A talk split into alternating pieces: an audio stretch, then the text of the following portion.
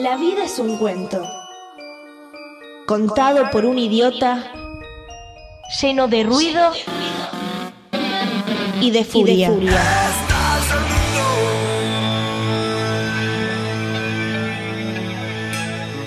Que no significa nada. El sonido y la furia. Un programa no solo literario.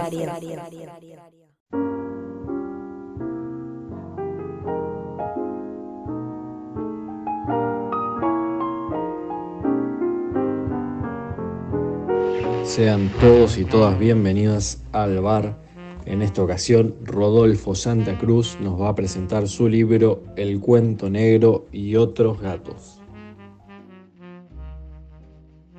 Buenos días, buenas tardes, buenas noches, queridos amigos del Sonido y la Furia. Siempre quise hacer este saludo tan radial. Mi nombre es Rodolfo Santa Cruz, soy el autor del libro El cuento negro y otros gatos, publicado por Azul Francia Editorial. Antes que nada quería agradecer a Luis, a Matías y a Salvador, a los dueños de casa, por el espacio, por la difusión, por todo lo que hacen por esto que, amamos tanto, que es la literatura. El cuento negro y otros gatos está a pocos días de cumplir un año desde, desde su publicación. Siempre estaré agradecido tanto a Azul Francia como a Francisca Magua, su responsable, por por la patriada, por seguir jugándose, por editar este, y sacar títulos en un contexto tan, tan adverso. El libro reúne 17 relatos breves. Si alguno me dijo que sumara o restara alguno para no llegar a esa cifra tan, este, tan supersticiosa, digamos. Cubren un arco de casi dos décadas de producción igualmente todos este, corregidos, actualizados, reformulados y en algunos en su gran mayoría. Los relatos este, surgen de, de esas inquietudes personales que siempre uno tiene, como la locura, la muerte, el amor y demás, que en mi caso fueron sedimentando y formando, transformándose en relatos, en cuentos y demás, y algunos temas también literarios ¿no? que salen de, que surgen de lecturas, como el tema del, del doble, del doppelganger, distopías, este, monólogos interiores y demás. Después el tema de la ejecución quedará a cargo de, de quien lo lee saber si es o no satisfactorio. Este, como soy bastante malo para hablar de mí mismo, tal vez por, por inseguridad. Quiero citar a, dos personas este, que tienen mucho que ver con la cocina del libro, a quienes tengo gran estima, son grandes profesionales, pero sobre todo son gente de una generosidad inmensa. Hablo de Marcelo Rubio y de Adriana Santa Cruz. Cito a Rubio que dice, Santa Cruz se posiciona como un escritor que busca su propia voz, la encuentra y la enarbola con el orgullo de una generación que tiene mucho por y para contar. La ironía por momentos se hace plena en distintos cuentos, desde el título, El cuento negro y otros gatos, pasando por Cuando todo esto mejore, o El mismo negocio, o Oxímoron, dolor, tristeza, violencia, humor, todo condensado en este libro. Y Adriana nos dice, un poco más abajo, los cuentos de El cuento negro y otros gatos se instalan en esa espera e invitan al lector a encontrar ese final secreto que a veces parece escamotearse en una anécdota cotidiana. Después de todo, quizás los finales no sean más que engañosos pasajes que conectan una historia con otra, o como también dice Piglia, no sean más que formas de hallarle sentido a la experiencia, las de los personajes y las del lector mismo. Para no hacerla tan larga, voy a leer un fragmento de un cuento que se llama Cuando todo esto mejore, justamente que es uno de los que, Rubio nombraba en la contratapa. La mañana se le presentó triste y lustrosa como un adoquín mojado. En realidad, como las imágenes de adoquinados bajo la lluvia que había visto. Ya no quedaba de ese tipo de calles en ningún lugar de la ciudad. De hecho, eran ya muy pocos los vehículos que andaban por tierra. Era increíble todo lo que se había avanzado en términos de tecnología en los últimos años inversamente proporcional a lo que se había degradado la raza humana en tanto humanidad, si se me permite la redundancia. La guerra la había perdido el sur, es solo un decir. La guerra las perdieron, los mismos de siempre, la gente común. El combate fue una pantalla como de videojuego donde cada punto rojo debía ser exterminado. Frías y asépticas, así son las guerras ahora. Claro que cada punto rojo puede ser un individuo, un grupo, un pueblo o una ciudad entera. Heladas cifras en un monitor que cuenta quién va ganando mientras el operador calefaccionado toma un refrigerio en su sillón acolchonado. Hacía más de una década que Estado Confederado del Cono Sur había aprobado la pena de muerte para algunos casos. El de Lucía estaba dentro de esta figura legal, al menos así concluyeron los jueces supremos. Hablaron de lo irrefutable de la evidencia. Muchas gracias, un abrazo para todos.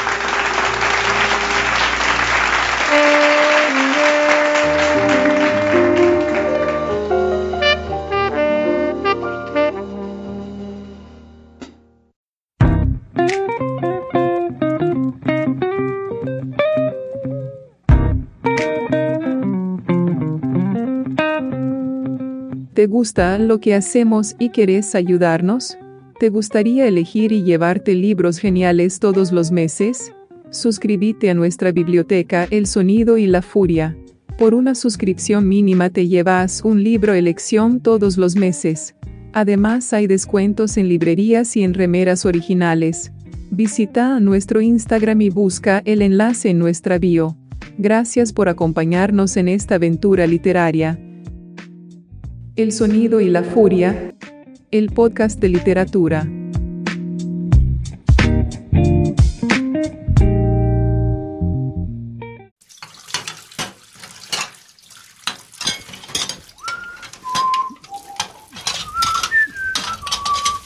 Qué noche jodida, por favor, la puta madre. Menos mal que es viernes, ahora me abro una birrita. Uy, no, ¿qué pasó? No, me olvidé del llamado. Es verdad. Bueno, los dejo con un llamado que le hicieron los chicos a Enrique Medina hablando sobre Celine.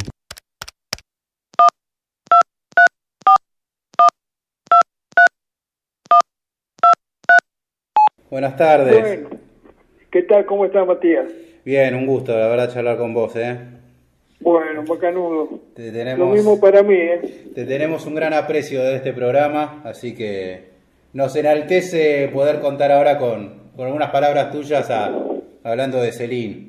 ¿Qué te puedo decir de, de Celine? Este, eh, para mí es eh, de los escritores que, que uno puede releer, es con el que uno más este, se entusiasma eh, pensando que encuentra nuevas cosas en, en sus libros, ¿no? Es decir, es un escritor muy enriquecedor y no sé, yo le tengo un aprecio muy especial porque eh, cuando terminé de leer este viaje al fin de la noche eh, fue ahí que decidí ser escritor, ¿no?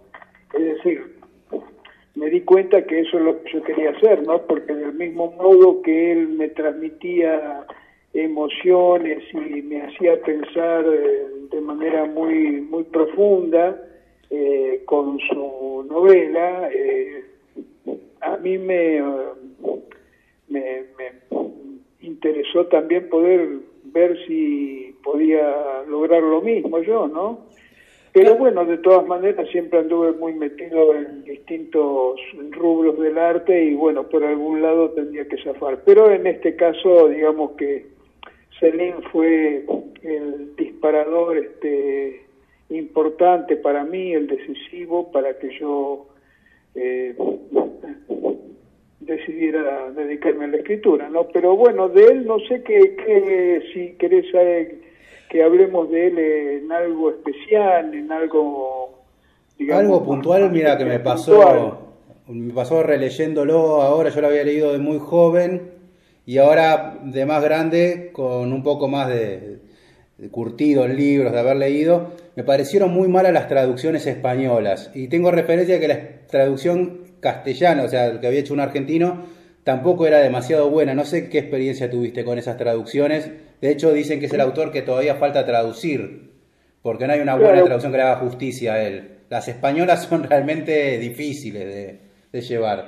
de todas maneras, este, no, yo creo que los españoles eh, se atienden, eh, se, detienen mucho más en lo literal y de pronto pierden eh, la música que él tenía, ¿no? Lo que pasa es que el francés no es un idioma fácil de, traducir. Incluso yo tengo un texto en algún lado que hice, creo que en una de mis novelas, lástima que no, no, no lo preparé antes. Bueno, pero donde yo hablo de las traducciones que hay. Eh, yo soy lector de la primera traducción que se hizo de él, creo que fue allá por el treinta y pico, cuarenta, no, cuarenta y pico me parece. Este, y a mí fue una traducción que me pareció bastante buena. Yo incluso en ese pequeño ensayo que hago sobre los traductores, eh, me detengo en un fragmento muy especial, que es la despedida que él tiene de Molly en la estación de trenes. Ese es un, este, un fragmento muy, muy particular, muy, este, eh, digamos que la mayoría de los fanáticos de Celina hacemos hincapié en ese, en ese fragmento porque está escrito milimétricamente, ¿no? Es decir, con, con las palabras justas, no hay nada de más, no hay nada que, que, que, que digamos, este, que agregar literariamente, sino que ahí él se aleja de toda presuntualidad este, literaria y de pronto le brota del corazón un fragmento que es este, maravilloso, ¿no? Y entonces yo hice una comparación con diversas traducciones, eh, directamente poniéndolo también en el original francés. Y dentro de todo yo entendí que esa versión, creo que la primera versión es la de Manzano, no sé si si estoy acertado. No te... Puede ser, puede ser, sí. Puede ser. Bueno, creo que es la de Manzano, que y a mí me sigue pareciendo la mejor, ¿ah? porque creo que Manzano lo que cuida mucho también es la música que produce leerlo a él en el original, ¿no?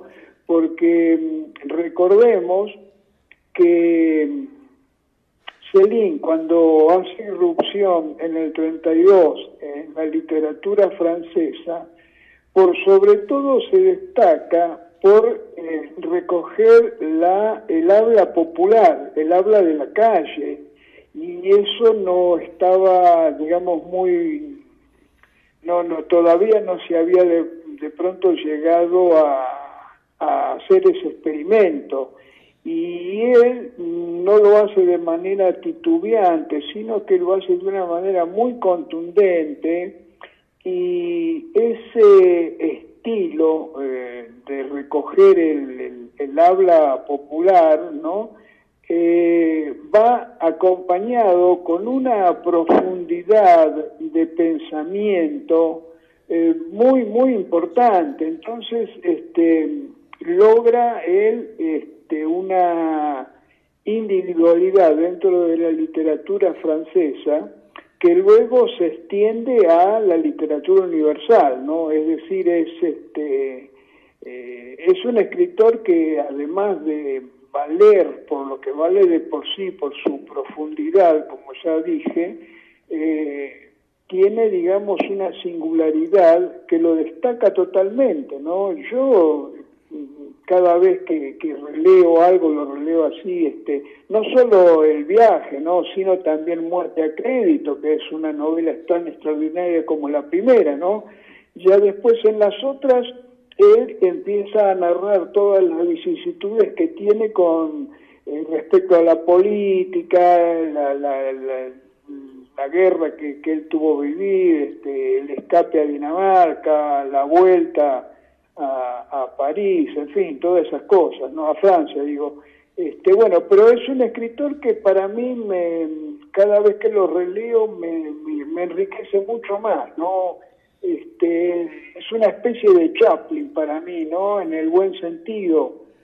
en el sentido que es una película de Chaplin, de esas geniales, y vos después te das cuenta de que no te habías avivado de que ah, también había puesto tal cosa, tal otra cosa. Es decir, son esos escritores eh, o esos grandes artistas que uno nunca se cansa de verlos y que de verlos o de leerlos, eh, apreciarlos en su cabalidad, digamos, ¿no? Y este, te das cuenta que nunca te cansan, ¿no? Nunca te cansan. En cambio, con otros que, que, bueno, no, no, no vale la pena nombrar porque no, no quiero caer en un debate en este aspecto, pero hay muchos otros que de pronto este, tuvieron muchísima importancia en algún momento o en algún momento uno tuvo una lectura eh, digamos, muy, muy tocante, y de pronto con el paso del tiempo, cuando uno lo relee, ya se te caen un poco de las manos, ¿no? O te das cuenta de que, de que por ahí la, la, la escritura ya este, no, no tenía un gran valor, o que el pensamiento de pronto no era muy importante o que la acción este, de los personajes no, no tenía el relieve que uno creyó en su momento, ¿no? En fin, pero eso ocurre por lo general en las distintas categorías de arte, ¿no? Y en este caso, con Celina, a mí me ocurre exactamente lo contrario. Yo cada vez que lo leo me da la sensación de que lo estoy leyendo por primera vez, ¿no? Y esto quizás es lo más lindo de todo en un escritor. Bueno, Enrique, eh, creo que has dicho casi todo lo que. Tengo ganas de leer a de vuelta. Vamos a leerlo de vuelta ahora.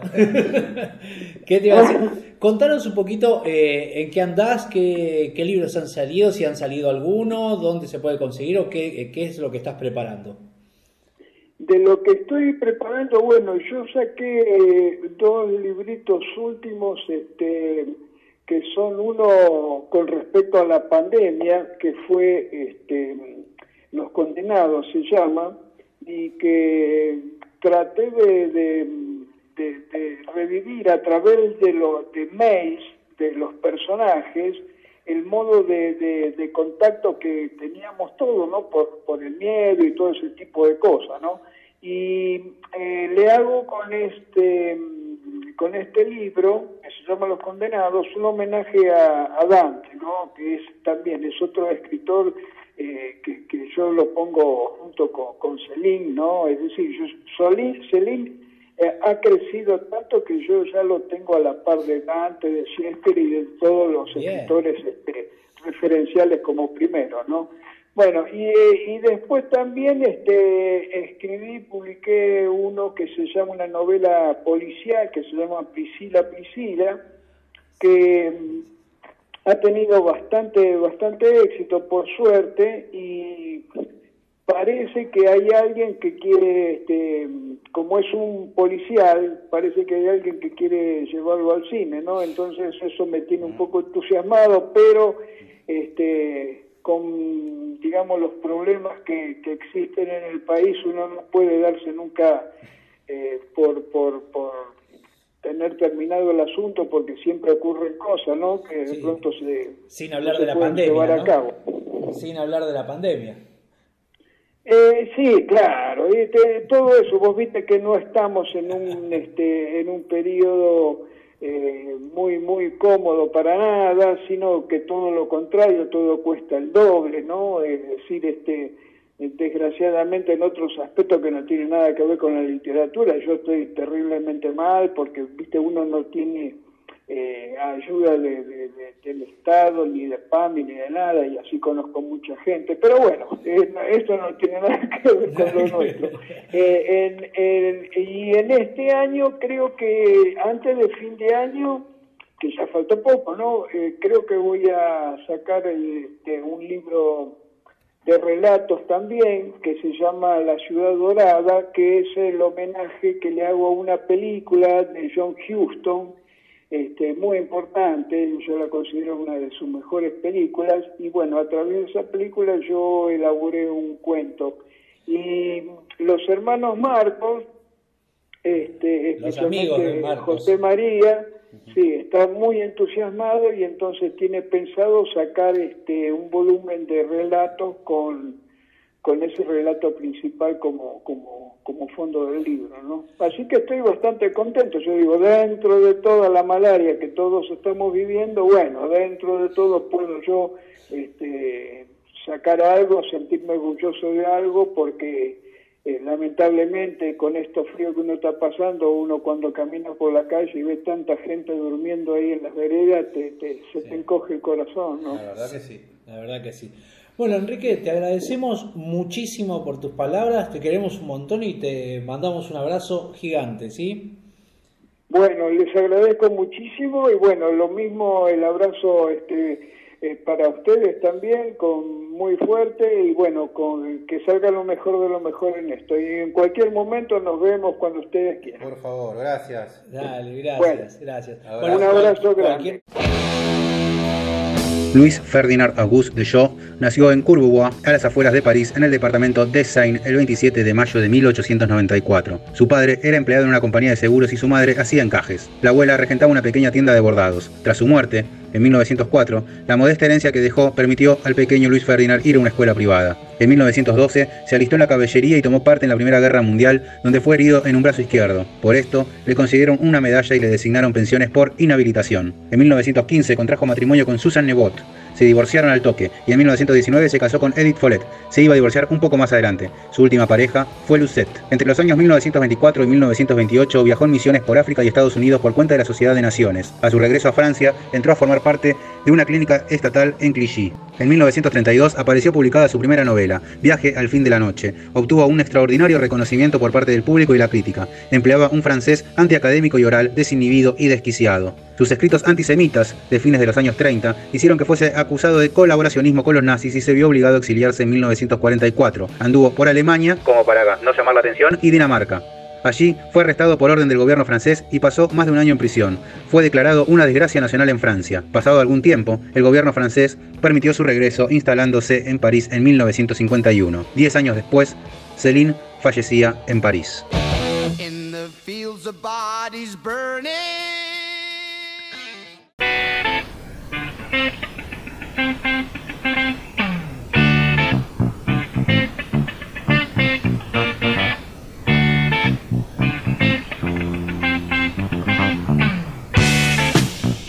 Sean bienvenidos y bienvenidas al Sonido y la Furia, Matías Pertini, quien les habla. En esta oportunidad vamos a hablar de un clásico con mayúsculas y con algunas escupidas y olor a vino barato alrededor. Pero hablando de vino barato, antes voy a presentarles a Luis Alexis Leiva. Ahora no sé si arrancar o no, me sentí un vino barato, así. No, así. hoy, ten- hoy estamos bien acompañados. Estamos, ahora que tenemos suscriptores, te digo que hemos levantado bastante El nivel de alcohol, mirá el- qué bien. El gran bajo nivel de alcohol que estábamos acostumbrados. Ahora estamos en un nivel decente. Muy buenas noches, gente. Digo muy buenas noches porque, por supuesto, la literatura sucede de noche y, y nunca mejor dicho en este caso. Hasta el fin de la noche en esta Hasta el oportunidad. fin de la noche, Vamos sí. a hablar, disculpen mi pésimo francés, Luis Ferdinand Céline. Ulala, señor Francis, ¿y cómo no? Che, espera, espera, espera. Vamos a llamarlo Scott para que nos diga. O si no, Afonita. no podemos decirle. Ahora, eh, Viaje al fin de la noche, señor. Viaje al fin de la noche, como corresponde decirle. Estamos asombrados, van a escuchar un montón de, de- de cosas que estamos refiriendo nosotros porque vimos videos de gente que hace de literatura, fumando pipa, tomando whisky y vestidos de traje.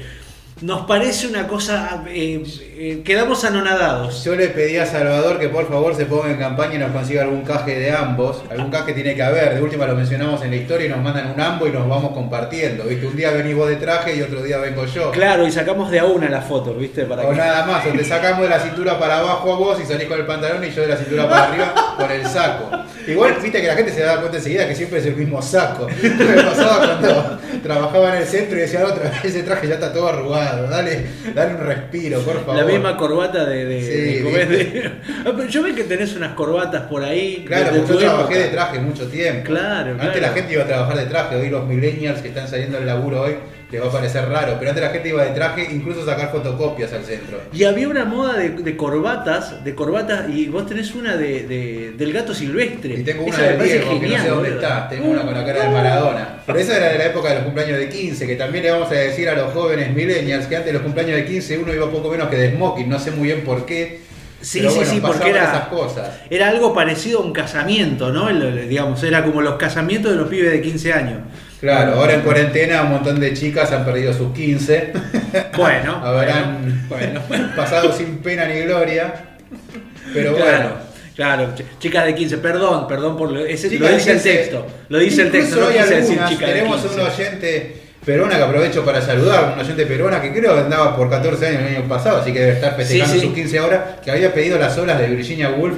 ¿Te y hemos acordás? Es cierto. Hemos cumplido, pero después buscaré a ver eh, para contactarle y decirle, che, mira, ya está, ya está, Ya tu, está, programa, ya tu está el pedido programa". está hecho. Claro. Estamos trabajando mucho pedido, por otro lado, mirá que, mirá qué coincidencia. Sí, o sea, pedidos igual que nos interesan, ¿no? Porque no, sí, por supuesto, por supuesto, por Me van a obligar a leer Sacheri, digo, Depende, bueno. depende del dinero, por supuesto. Digo, depende.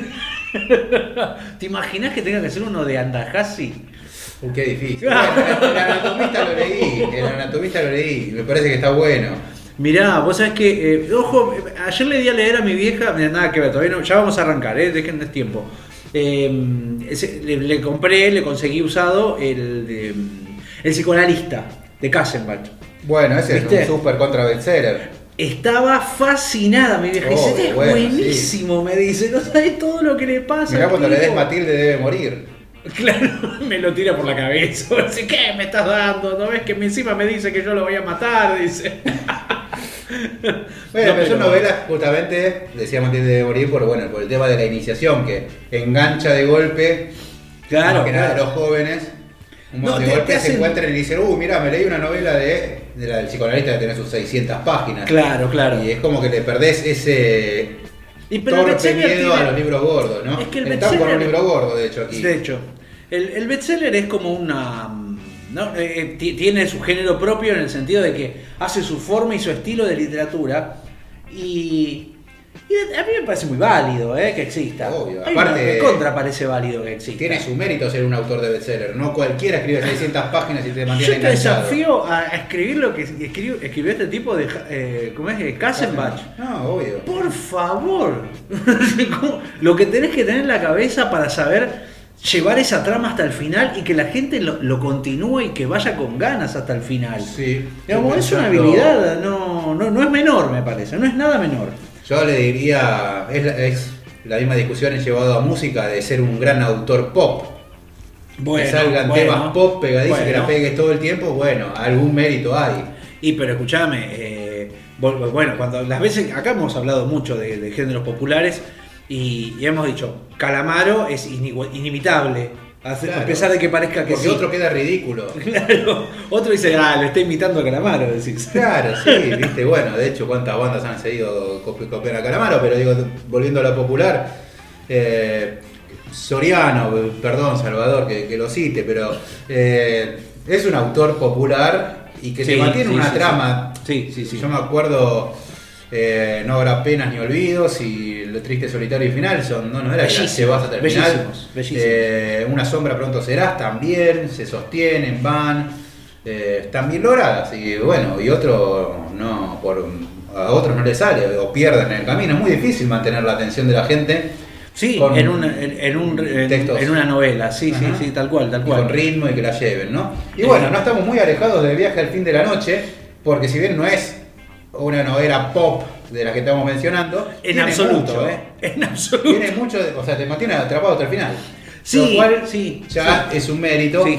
De hecho, es una de esas novelas, vamos a situarnos en tiempo, más allá de la biografía que ya habrán oído. La novela es de 1932, cuando sale publicada. La primera novela era un ignoto Luis Ferdinand Cyril, de hecho tiene otros trabajos, pero digo, la novela de Celine es esta. Y hay algo de que él dijo, bueno, che, esto- vi- vine de la guerra, estoy cagado de hambre, voy a escribir sobre esto y voy a hacer plata. algo que a nadie se le hubiera ocurrido hoy. La gran, la- los grandes magnates justamente hicieron algo que no se le ocurrió a nadie, ¿eh? así que un aplauso para Celine, que, que fue encaminado en eso. Digo, año 1932, Francia, ¿qué sucedía? Proust era un monstruo gigante, no era muy lejana. Exacto. En busca del tiempo perdido, esos siete tomos que creo que nada más habrán sí. leído cinco personas en el mundo, los siete tomos. Realmente debe ser muy poco lo que habrán- Yo leí El Camino de Swan, que siempre lo digo, me aburrí muchísimo. Perdón si alguien me está bajando el cuadro, ¿no? Me dice, oh, tenía a Pertini como un gran referente literario y dice que no le gusta Proust. Claro, Eh, aquí estoy, pueden dispararme y no protestaré, pero eh, soy sincero, digo, me aburrí, ¿qué querés que le haga? No, no, no- jamás diría que está mal, no está mal para nada. Tiene un montón de cosas y innovadoras. Celine un poco dijo eso, ¿no? Porque dijo, mira, yo voy a escribir, bueno, no dijo mirá a nadie, ¿no? Pero dijo, No, ponele... ahora vamos a leer el comienzo y no está muy lejano que haya dicho eso. Pero así sí lo hubiera dicho más o menos así. Mira, vamos a hacer una cosa, dijo. Mientras se sacaba la grasa que acaba de cambiar la rueda del auto, ¿viste? ¿Sabes qué? Resulta lo siguiente, dijo. Cu- Escuchame una cuestión. Yo voy a escribir un libro, pero voy a contar la posta, dijo. Porque un poco va por ahí, ¿no? Hay algo de su, de su forma de escribir que si bien tiene unos momentos, vamos a decirlo, poéticos o filosóficos altos, es bas- bastante, bastante tirado al barro es. Y dice, acá voy sincero y esto cuento. Lamentablemente, tanto vos como yo hemos, hemos leído traducciones españolas. Ah, qué pato. ¿Cómo Eh, la sufrí, Mati? Que ¿Cómo se hace muy difícil de, de leer con el ritmo que nosotros quisiéramos, pero eh, de todas maneras es un libro, como sucedería, de hecho no es muy alejado compararlo con Roberto Arlt, en el sentido de que tienen una prosa que el francés de Serín, gente que puede saber el francés, no nosotros, pero te dicen, está escrito de una manera muy rústica, muy llana, muy de la calle, que es algo que me ocurrió, por ejemplo, cuando yo también leí las traducciones españolas de Bukowski, que dije, qué Uy. porquería que es esto, Claro. y cuando lo leí en inglés me di cuenta que era un puto genio, porque tenía un ritmo, una velocidad, y te mete las palabras que justas, ¿no? Claro, que claro. te mete calle con gran literatura, ¿no? Sí, no solamente sí, sí. dice, no, mirá, voy a poner pitos, voy a poner pija en, un- en una, en una página y soy recontra. No, dale un contexto a todo eso y funciona de una manera magistral, como es el caso de Serín, que Bukowski rescató también cada vez que pudo, lo recomendaba. Y sí, porque es esta literatura de. Yo, decirle de aventura suena a, a- a querer mezclarlo con Conan Doyle. Pero el ritmo ¿no? que tiene es justamente de la novela de aventuras, por eso Claro, funciona. Sí, sí, sí, sí, por eso. Donde hay porque acción todo el tiempo. Algo está pasando y encima te, te va pasando cosas de- y se va internando cada vez más sórdido y cada vez más adentro y cada vez más, más feo lo que sucede. Y empieza a perder el tono jocoso de una novela de aventuras. Bueno, digamos. claro, sí, Ahí es donde empieza a cambiar.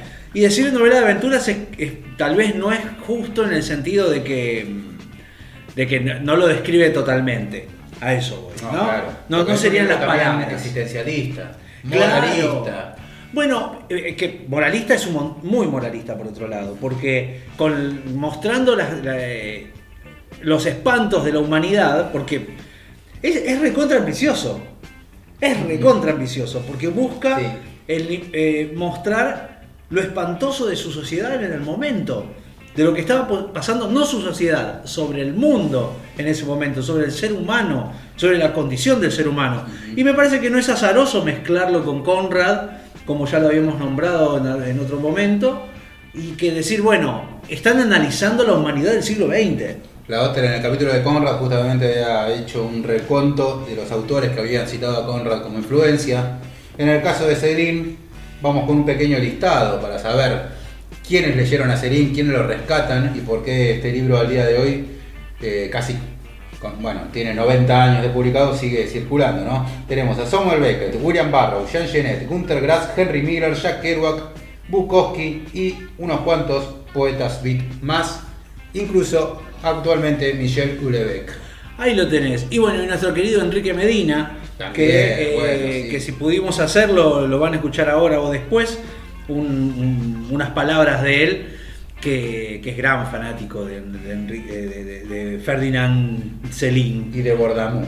De Gordamú, Gordamú, ¿no? Que se inventan un personaje alter ego, ¿no? Que me- corresponde a ese tipo de tradiciones, de, de autores que hacen de la vida literatura, digamos. Claro. Viven y después convierten eso en literatura. No como los beatniks que aprendieron de él, ese- en ese sentido es cierto, que los beatniks, o por lo menos Kerouac, vivía para escribir, para después escribirlo, sino que él vivió y de repente está escribiendo. ¿no? Como pudo haber pasado con Hemingway. Como pudo haber pasado con... Desde un lado totalmente distinto, Hemingway. Hemingway va a la épica de la guerra, al héroe de la Sí, guerra. sí, exacto. El hombre que va por la patria y que se la banca y que va al frente una y otra vez. La, la, la Y el personaje de Bardamú es cobarde.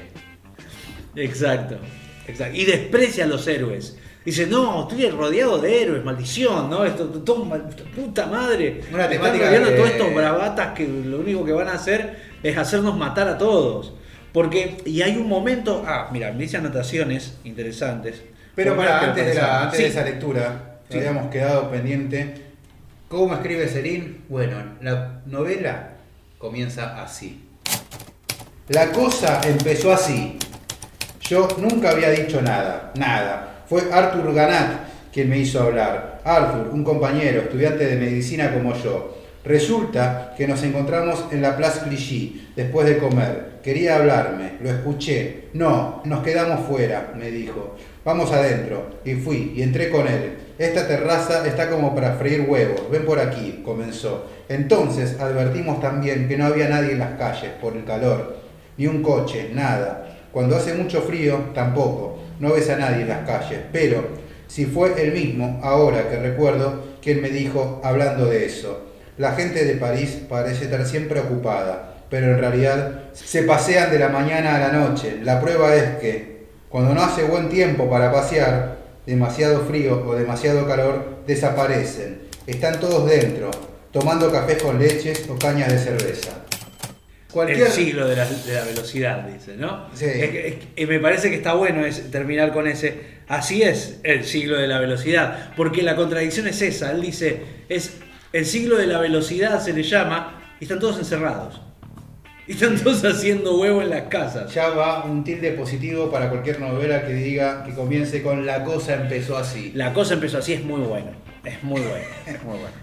Imagínate que- justamente, ubiquémoslo, post prus y la prosa más cuidada, más trabajada, el texto más... Imagínate eh, que venimos de, de- de- de trabajos como de ingleses, ¿no? Del- De los que veníamos hablando, de, Ulises, ¿no? De Virginia Woolf, que van por otro lado de la literatura, no por menos callejeros, sino porque van por otro lado directamente.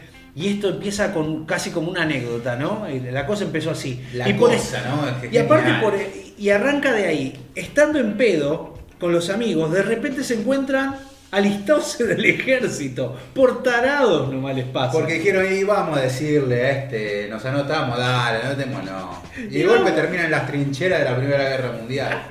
Te querés morir. A los dos capítulos, digo. Claro, Así sí, sí, sí, al segundo capítulo. Boludeando por las calles de Francia y el, al capítulo siguiente ya están yéndose a la guerra. Es- eso es impresionante porque hay algo del azar que les va sucediendo, que le va sucediendo a Bordamú, que, que es como, como que no lo puede evitar, como que de a poco le va le van pasando cosas, de repente termina, no sé, llega un momento que se va para el lado de África y que...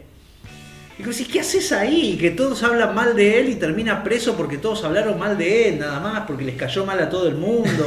Y, y vos decís no tiene ninguna, ningún asidero de lógica y, de algo de eso es- hay de retrato de la vida. Es que ¿no? está al borde de la locura, Bordamú. Sí, sí, sí, sí, siempre, siempre está ahí medio ahí. Termina, bueno, ya vamos a adentrarnos un poco, estamos hablando de su cobardía. Sí, que es, que es un rasgo que él va a poner siempre en, en, en entredicho contra los héroes. Yo no, no puedo ser tajante, decir que es el primer libro que eh, afronta la, la cuestión de la guerra desde el lado de la cobardía. Porque creo que lo toma. Sí, sí, si no es él, ahí, digo, está ahí, sí. La Sí, porque- Turan, la novela épica de la guerra, digo, el, el- el gran libro de la guerra, Guerra y Paz, tiene incluso la, la valentía. La, la, la- la- la Odisea y Sí, la Eneida. bueno, Digo, la- claro. la, Odisea, el, el- eh, ¿cómo es? Todo, todo lo que es Pero Homero. El tipo que se jacta de hacerse el herido para irse a la mierda. digo, Pero aparte porque él lo plantea desde un punto casi filosófico y eso me interesa, porque él dice, sí, soy anarquista, ¿y qué es las primeras cosas que dice? ¿La verdad que te has vuelto loco, Ferdinand? Me pregunto. Sí, confesé. Entonces, ¿te vas a curar aquí? No se puede curar el miedo, Lola. ¿Tanto miedo tienes entonces? Tanto y más. Lola, tanto miedo, ¿verdad? Que si muero de muerte natural, más adelante, sobre todo no quiero que me incineren. Me gustaría que me dejaran en la tierra pudriéndome en el cementerio tranquilo, ahí listo, para revivir tal vez. Nunca se sabe. Mientras que si me incineran, Lola, compréndelo, todo habría terminado para siempre. Un esqueleto, pese a todo, se parece un poco a un hombre. Está siempre más listo para revivir que unas cenizas. No las cenizas, se acabó. Es- esa idea es buenísima del no quiero que me incineren porque el esqueleto se sigue pareciendo por lo menos a un ser humano por si llegáramos a sobrevivir. Pero él lo, lo mezcla con el anarquismo y me parece interesante porque, porque él habla de que no, no- no vale la pena morir por nada de todo lo que están diciendo que se tiene que morir. La guerra es absurda, la guerra no tiene ningún sentido y es una locura entrar en la guerra. Y, y a partir de ahí él dice que, el- que la gente con poca imaginación está dispuesta a morir. Bueno, vamos a, decir- a- a utilizar sus palabras. Rechazo de pleno la guerra, con todos los hombres que encierra. No quiero tener nada que ver con ellos, con ella. Aunque sean 95 millones y yo solo uno. Ellos son los que se equivocan, Lola. Y yo quien tiene razón, porque yo soy el único que sabe lo que quiere. No quiero morir nunca. Eso es genial, sí. Exacto. Eh, y aparte, es- esto, ¿no? De decir eh, que, que la, que la idea de- del temor a la muerte Es lo más humano que hay. es lo más humano y además es, es algo que te lo da la imaginación. Dice el torpe, el que no tiene imaginación, el que no puede pensar, inmediatamente desprecia la muerte y no le tiene miedo, porque no sabe, porque no piensa, porque es un tonto en definitiva. Y el que piensa le va a tener miedo a la muerte, va a tener imaginación y va a comprender lo terrible que puede ser la muerte, entonces no quiere llegar a eso. Y él se plantea desde el cobarde como el inteligente y el héroe como el bruto, el torpe, ¿no? Plantea esos, esos puntos y que me parece que están muy interesantes de ver, porque de alguna manera el, plantea un poco la lógica que tenemos ahora también. ¿No? Digo, Es que algo que pasó con la Primera Guerra Mundial fue que fue tan espantosa que no hubo épica. Y hubo tanta Claro. muerte innecesaria, al pedo, gente muriéndose en trincheras. Es también la- una de las guerras donde ya los medios, hay filmaciones, o sea, ya se puede ver más, tener más conocimiento de lo que ocurría ahí y el maltrato que tenían de parte de los generales, de los superiores. Fue todo tan horrible que no se pudo tapar, no había épica ahí. Claro, claro, no, no había forma de. Ya no era. apa- Aparte, bueno, la guerra de trincheras era eso, ¿no? Eran bombas constantemente tiradas, cañonazos. ¿no? No había batalla cuerpo a cuerpo. Y, los- y los que salían a ese campo vacío de la trinchera entre trinchera y trinchera, morían ahí, eran, iban Era lo más primitivo suicidas. que había, salían corriendo y se daban, se, se embarraban un poco los rifles, no andaban y se daban cascotazos. Aparte, viste era que lo los- más primitivo que de golpe era como para parar un segundo, che, ¿qué están haciendo? ¿Viste? Y nadie te podía explicar por qué carajo le estaba dando con el casco a otro en la cabeza, ¿no? ¿O por qué salías? de la- Claro. ¿Por qué salís de la trinchera? Si están disparando, tienen metralladora del otro lado, tienen cañones, en ese espacio vacío que vos querés ir a atacar allá, ¿por qué salís así? Sí, sí. No hay, sí. no hay, no hay justificación. Era como para parar dos segundos y nadie podía explicar qué era lo que estaba pasando ahí. Tal cual, tal ¿Por qué le está disparando este tipo? Que es algo que plantea también. Para mí, o sea, el comienzo de, de Viaje al fin de la noche es el gran texto antibelicista. Sí, Porque hay un montón de reflexiones, como por ejemplo, a ver, dicen que si morimos en esta guerra es épica. Decime cinco nombres de soldados que murieron en esta guerra, nadie sabe, nadie les importa, son números. ¿Qué- Claro. ¿A quién recordás? ¿Qué nombre recordás? ¿no? Vas a recordar a los gobiernos. guerra. Vos date cuenta que recuerdan a los, se recuerda a los gobiernos, se recuerda a los dictadores. Las más épicas, ponele. Claro. Los 40 granaderos de San Martín. ¿Sabemos los nombres de los que murieron ahí? No. Porque pero, pero sabemos a San Martín que fue a Claro. pelear, pero Sí. no a los demás. Claro, de ahí para abajo, estuviste o no estuviste, lo mismo. Claro, sí, sí, sí, sí. Y Ni que hablar si vamos ya a Alejandro Magno, ¿no? Andás a ver quién carajo estaba ahí, quiénes pelearon, no hay registro de nada. No, y, el, y en ese sentido la guerra como la plantea, eh, pareciera como si hubiera dos, dos mundos, ¿no? Está este individualismo, ese, bueno, existencialismo por supuesto, del individuo contra un sistema que lo lleva a la guerra y que está funcionando por afuera y que ese sistema no tiene ninguna lógica, es ridículo, realmente es ridículo, él lo hace ver como ridículo. Viste, como diciendo, pero no sé qué me están pidiendo. Sí, que vaya y me, me muera Sí, ahí. ¿Por ¿no? qué? ¿Por qué lo haría? ¿Por qué, qué, qué razón habría para eso? Y, y- y están ahí, a uno le, le meten un tiro cuando él, él dice la palabra, por lo menos la traducción de todos dice, lo- me, me desvirgan de sangre. ¿no? Dice, cuando él ve muerto a uno, Que le vuelan la cabeza. que le vuela la cabeza, otro que está con las tripas afuera, y, y empieza a decir, "Este- no, ¿por qué? ¿Por qué? No tiene ningún sentido esto. ¿no? Se da cuenta que esto es espantoso y que no tiene que ser un héroe en el sentido que, que le quieren enseñar, inculcar a sentir, es una ridiculez. Y un poco es eso lo que nos pasa. Vos fíjate que hoy, bueno, tiempos, tiempos han seguido después, tiempos de, de, de batalla, ¿no? Donde, pero hoy pensar en una guerra en sociedades más pacíficas, por ejemplo como la nuestra, que dentro de todo es una sociedad pacífica, que no ha vivido grandes guerras, Malvinas como la más reciente y que como lo más... y- en los papeles fue ni siquiera llegó a ser una guerra. la- O sea, nosotros la mencionamos como guerra. Porque sí, una lo campaña, se fue, pero dice, claro, pero sí, no. Pero digo, fue una. Sí, tuvimos 700 muertos, digo. Claro. No fue lo que vivió Francia, que perdió de golpe 9 millones de personas. Claro, claro, no, no, fue por ese lado. Pero, pero en- ya, ya no se valora lo mismo la épica de la guerra como, como, como antes de la Primera Guerra. Y así como lo plantea Celine, es un poco el- casi la moral que, que, que, eh, que sobrevivió después, la inutilidad que hay en esto. No aprendimos nada porque inmediatamente después de la Primera Guerra, a los pocos años, tenemos la Segunda, ¿no? Y ya tenemos el, el horror más horror que, que Conrad pudo haber un imaginado. error, un error distinto. Sí. Y porque, sí, porque bueno, en ambos El hubo- avance tecnológico Sí, permitió ver otras cosas. habilitó más muertes. Pero vos fíjate que teníamos, en las dos guerras hubo, hubo genocidios. No, eso ya. en, el de. eh, El bueno, genocidio armenio. en, el- en la primera estuvo el armenio, claro, y en la segunda tenemos al el, el- judío y, demás. Y demás es, claro, y demás es. La verdad que se lleva, toda esa primera parte te lleva a. a- Una reflexión impresionante sobre Sí. la guerra que pare- parece que es lo que más garpa de, de Viaje al fin de la noche. Que también vamos a- al nombre, ¿no? Viaje al fin de la noche. Es un libro que transcurre prácticamente de noche. sí, sí. Que Él aparte se la- hace pasar por loco eh, y logra que lo, lo, lo deje volver de la guerra y se mete en un barco para irse, obviamente cualquiera en su situación se metería en un barco que fuera donde sea, no importa, con tal de salir de ahí. Y Claro. termina en la hermosa ciudad de Fort Gono, colonia francesa en Camerún. Eso es buenísimo, porque. Por eso lo linké cuando habíamos hecho el programa de Conrad, que digo, y bueno, si ya anduvimos por el África, y, sigamos y con Celine, ahí. ¿no? que también te muestra el horror africano. Negro como el culo de los negros, dice, ¿no? O sea, oscuro como el culo de un negro, dice. Tremenda la frase.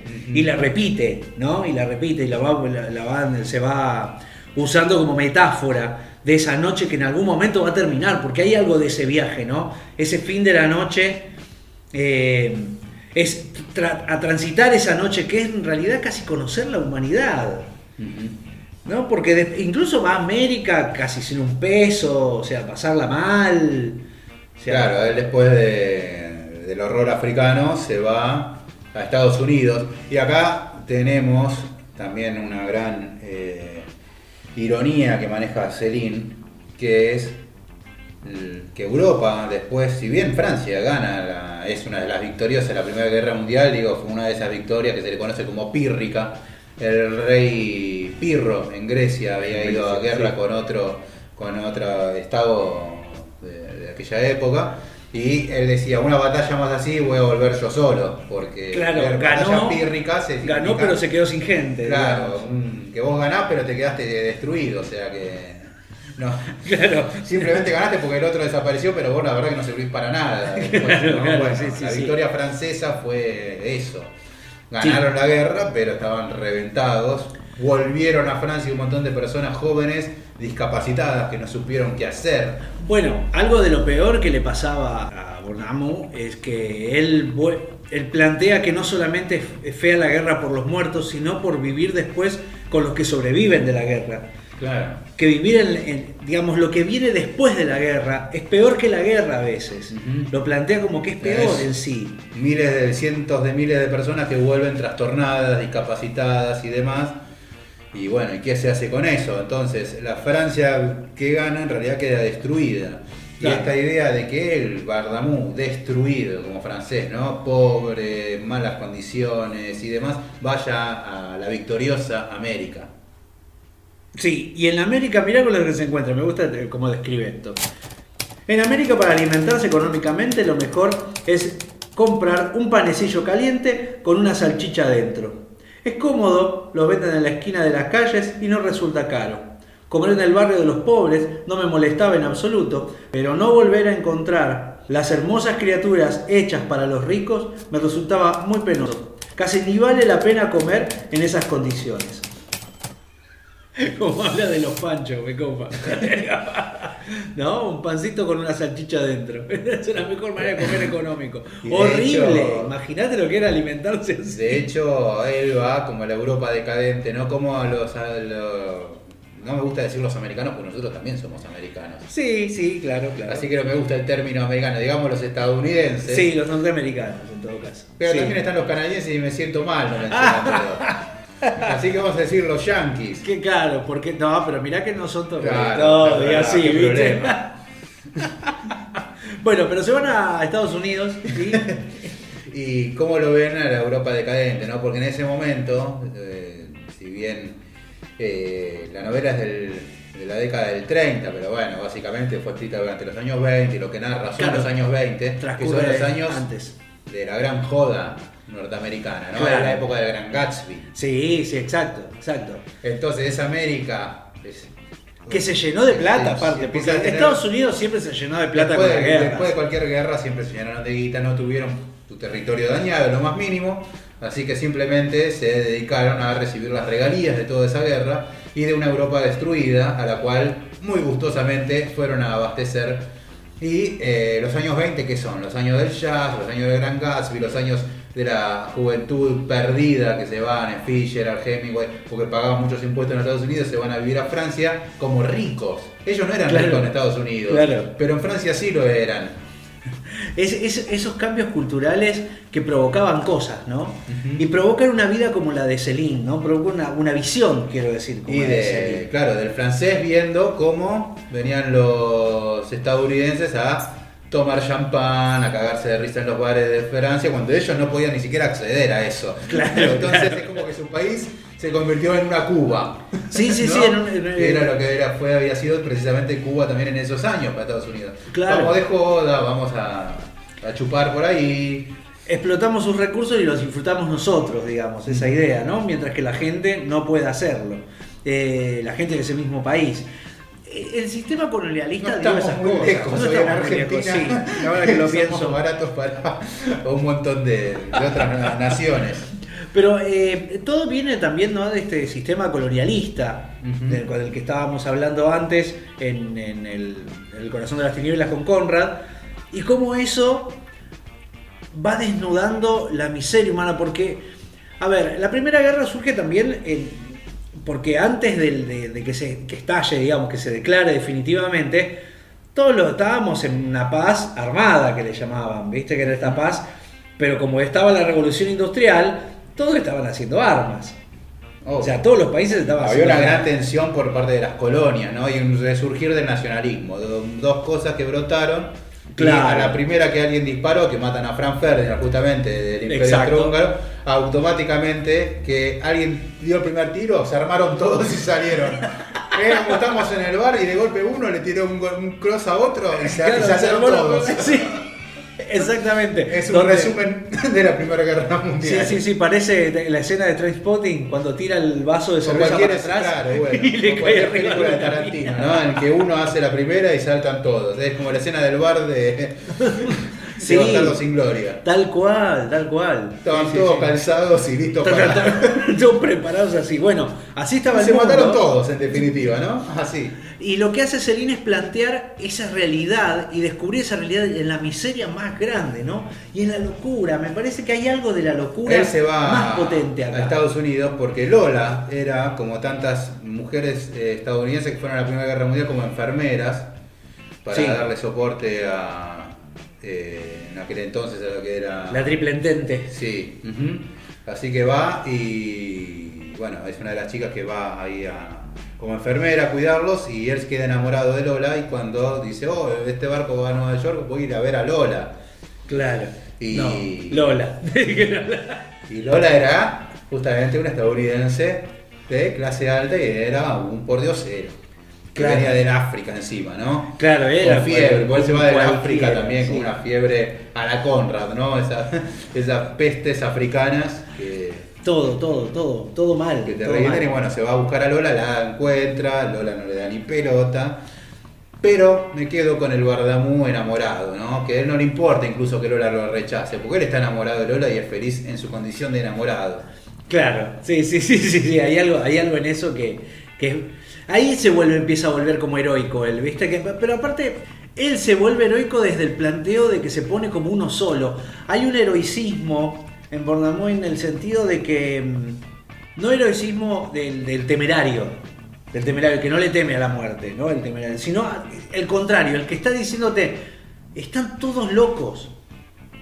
Esto no es así, no está bien, están todos locos. Yo te estoy contando esto porque estoy bien, porque yo lo veo.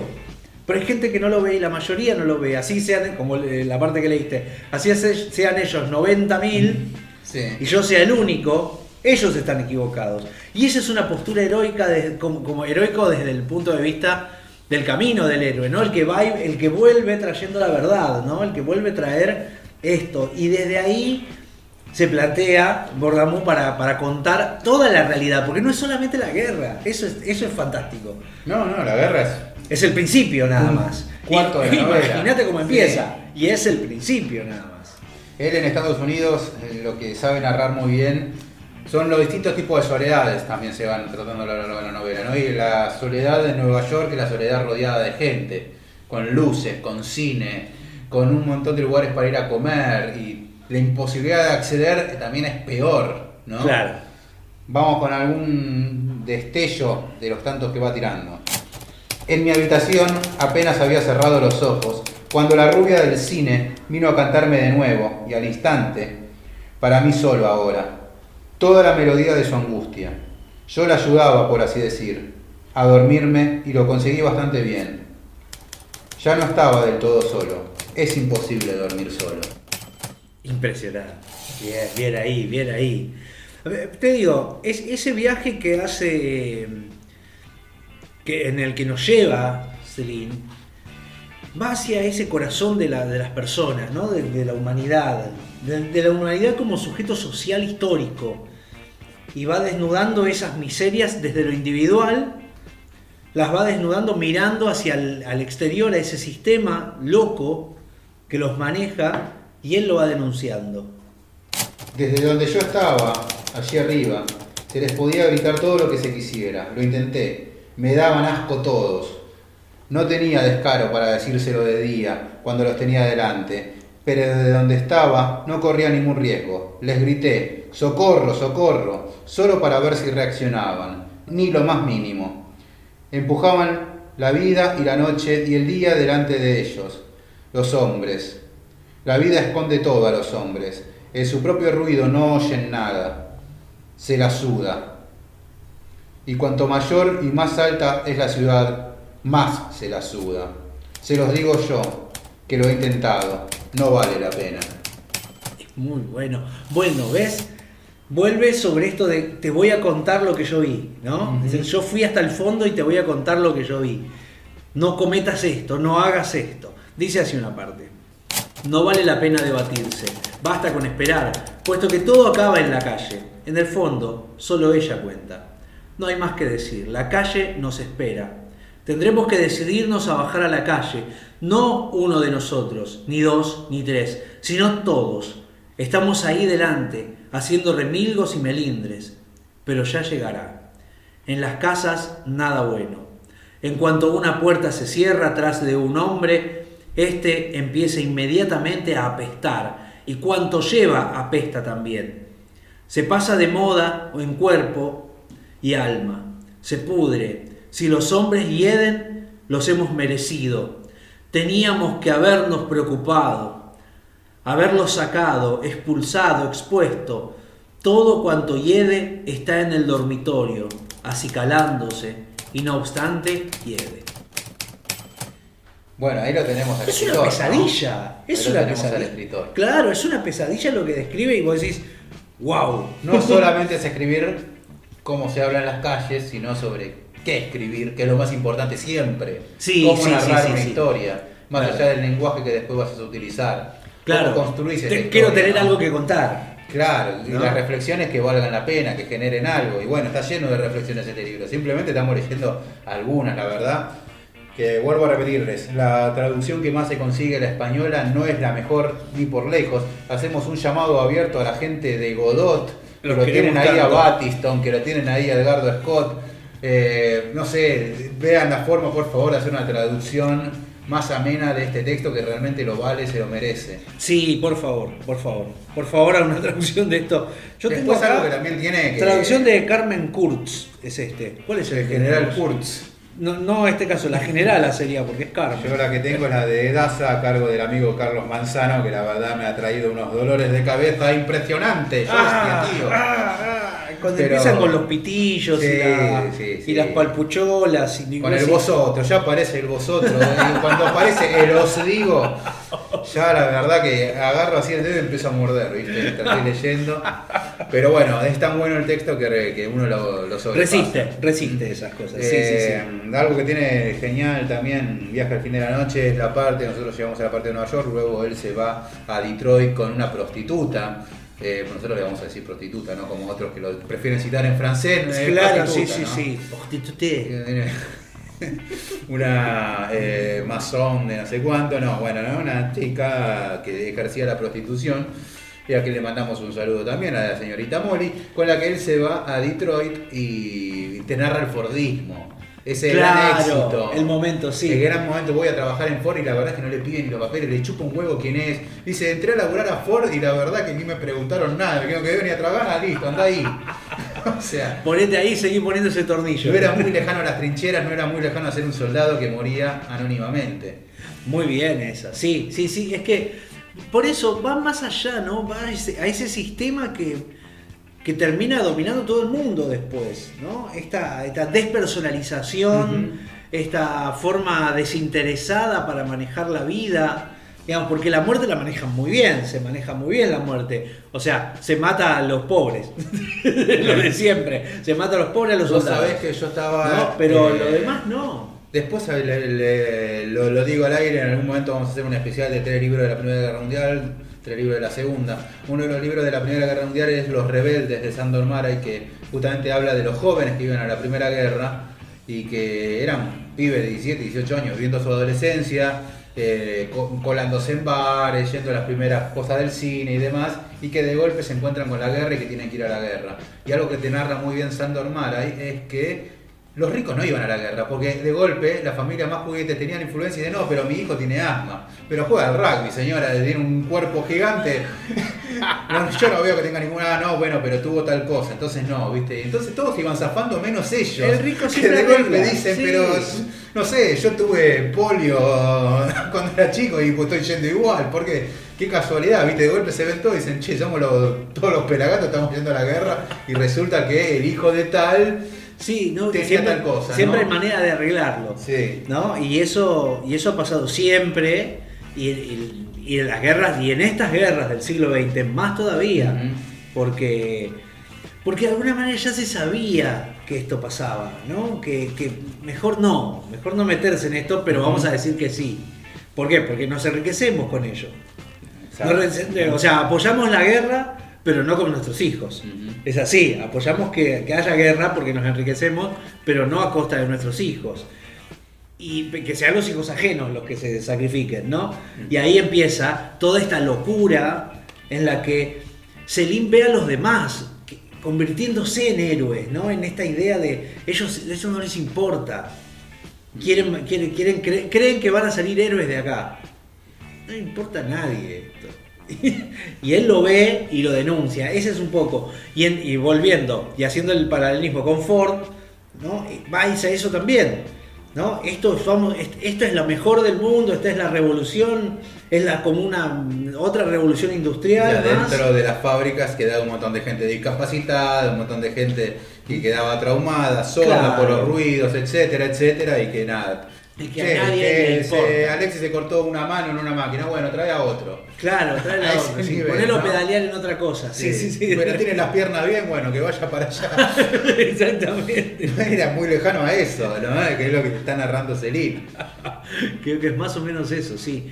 La verdad que es eh, un textazo, obviamente. Y ya después sabemos la última parte, que a mí se me hizo la más larga, pero no está muy lejana y tiene un par de cosas para destacar, que es cuando él vuelve a Francia como médico, porque en realidad era un estudiante de medicina, eso no lo habíamos dicho, y no es que era médico, pero sí tenía conocimientos y se va a, eh, a Francia, a- vuelve como médico y narra también la miseria que había en Francia, ¿no? que se encuentra con una Francia que no es la de Proust. No. No es ese París romántico, no tiene, o sea, es una Francia, una Francia que quedó devastada después de la Primera Guerra y él vuelve como médico rural y se encuentra con un montón de cuestiones y hay un guiño a Proust. Ah, sí, no me acordaba Sí. de eso. A ver. Es sutil, digo, por ahí lo vi yo como un guiño y no estoy descubriendo A nada. ver. Él ejerciendo como medicina lo llama una señora que le dice que su hija había tenido, necesitaba, tenía que abortar, porque era una chica de 14 años, era una vergüenza, no por otra cuestión, ¿no? Simplemente por Sí, una sí, vergüenza sí. que se supiera que su hija había eh, quedado embarazada. eh, a tan, pren- a tan joven edad y sin estar casada, entonces solucionemos esto, ¿no? Claro, y él va como médico con una experiencia muy pobre también. Sí, digo, sí, sí, sabía va- sacar balas, no bebés. va a hacer No fetos, aborto, no- se encuentra con no un montón de sangre en ese momento y esa sangre lo hace volver al principio de la novela y él recuerda la guerra, recuerda esa cabeza que habíamos mencionado Ah, sí, sí. y yo lo entiendo que es un guiño a la Magdalena de Proust. Hay algo, ¿no? Sí. en el medio sí. del aborto con sangre, o sea, no, no, lo, no lo romántico de, de Proust. Que, Claro, que no es la Magdalena mojada en el té. En No, este caso. esta era una Claro. chica abierta de piernas chorreando sangre y en una escena que ni él mismo sabe qué hacer y que lo que dice es que la tapa con una toalla simplemente, ¿no? Como que Bueno, única solución fue esta. Digo, más que esto no puedo hacer. Impresionante, sí, claro, claro, no había juego pensado que era No eso. sé sí. si Celine, supongo que lo habrá leído a Proust. Y no pero, pero tendrá que ver, imagino, también, porque hay una cuestión del mo- movimiento literario de ese momento, ¿no? Sí, obviamente supongo que lo que le pasó a Celine con Bruce es lo mismo que le pasó a los autores de acá con Borges, ¿no? Digo, Claro. lo habrán leído más, lo habrán leído menos, nadie desconocía a Borges. o sea, Claro, exacto, Y exacto. supongo que en esa Francia con Celine, eh, con su- sucedería lo mismo. Y alguien que no mencionamos es Robinson. Robinson, el compañero, el, El sidekick. compañero, o no, físico o no físico, no sé, léanlo ¿Qué ustedes. será, no? Interprétenlo como quieran. Pero Robinson es su compañero durante la guerra, juntos escapan. Robinson aparece de vuelta en África, vuelve a aparecer en Nueva York y luego aparece con él en Francia. A, a mí me parece más interesante que sea imaginario. Y a mí bueno, me re parece más A interesante. mí me recontra, reparece, pero léanlo ustedes, qué sé yo, por ahí después me dicen. A ver qué pasó ahí, sí, sí, sí. Pero bueno, su gran compañero, que es la gran soledad, ¿no? La soledad uno inevitablemente eh, crea compañía. Sí, crea- crea muleta, ¿no? Porque nadie puede dormir solo. Exactamente. Stop.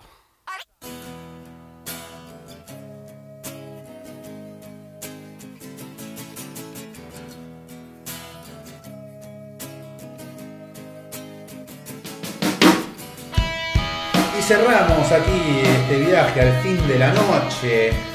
Espero que les. Bien, bien, porque teníamos Espero que que les haya servido, no sé, fue bastante como que nos abarrotamos hablando de, de Serín, Sí, porque sí, hay mucho sí. para hablar de Serín. Tiene muchas cosas y, y- y hay- y es para empezar a leerlo directamente, agarrar, léelo, no vas a tener problema más que lidiar con la traducción española, pero bueno, nosotros sabemos que va a haber gente muy bien intencionada en las editoriales independientes y que te van a recontra traducir como corresponde. Teléfono para Godot.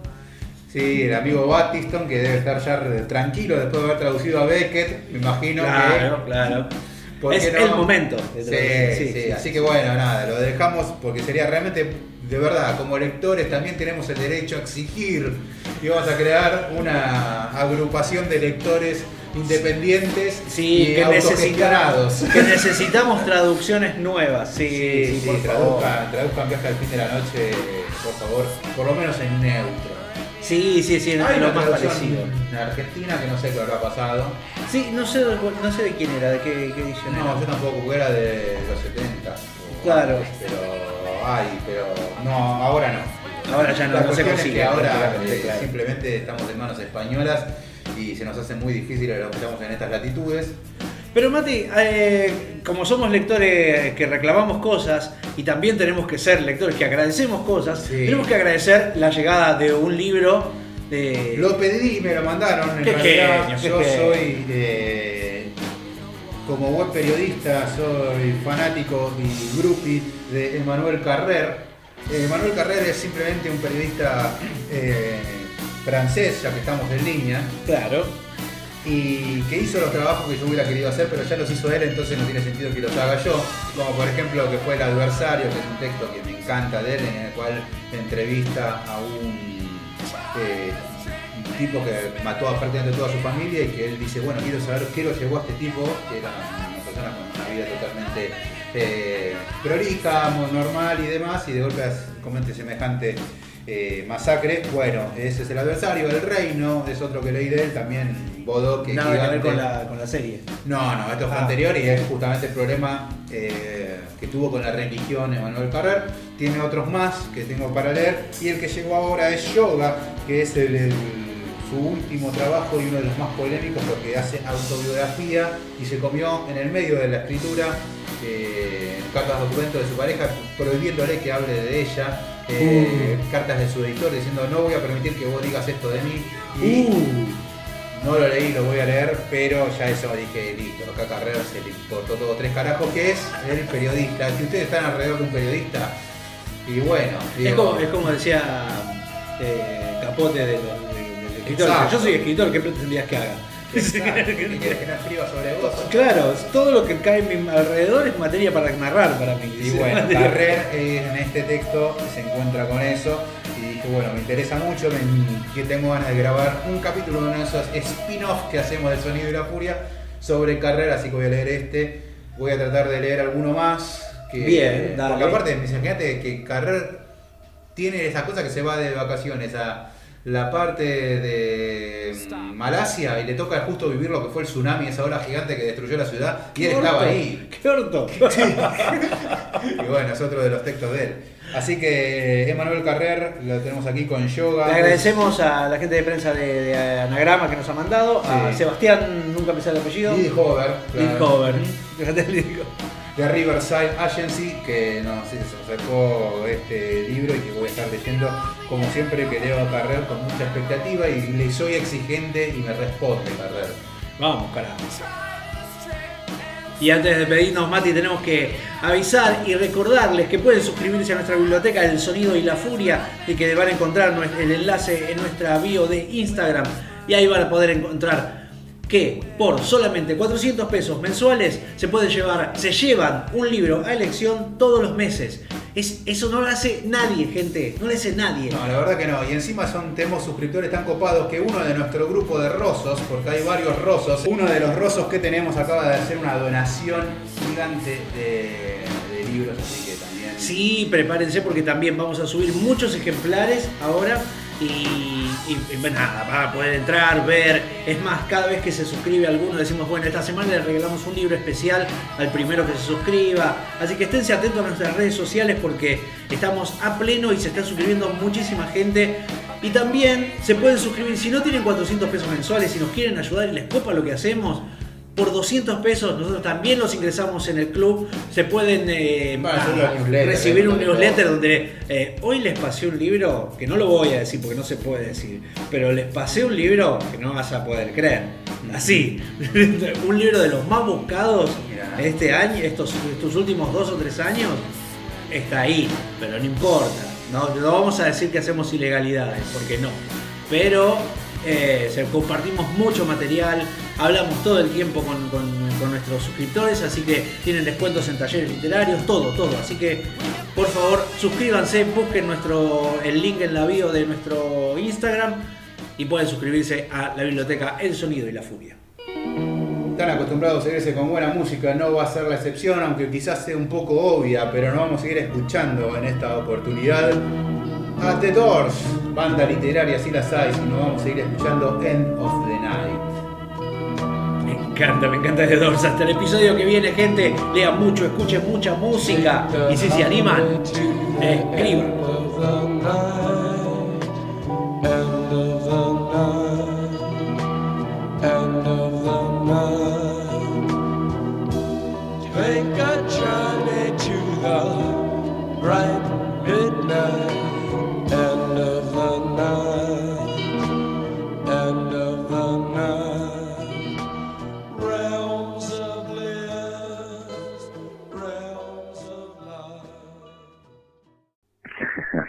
Chicos. Aguante la literatura. Te mando un abrazo muy grande.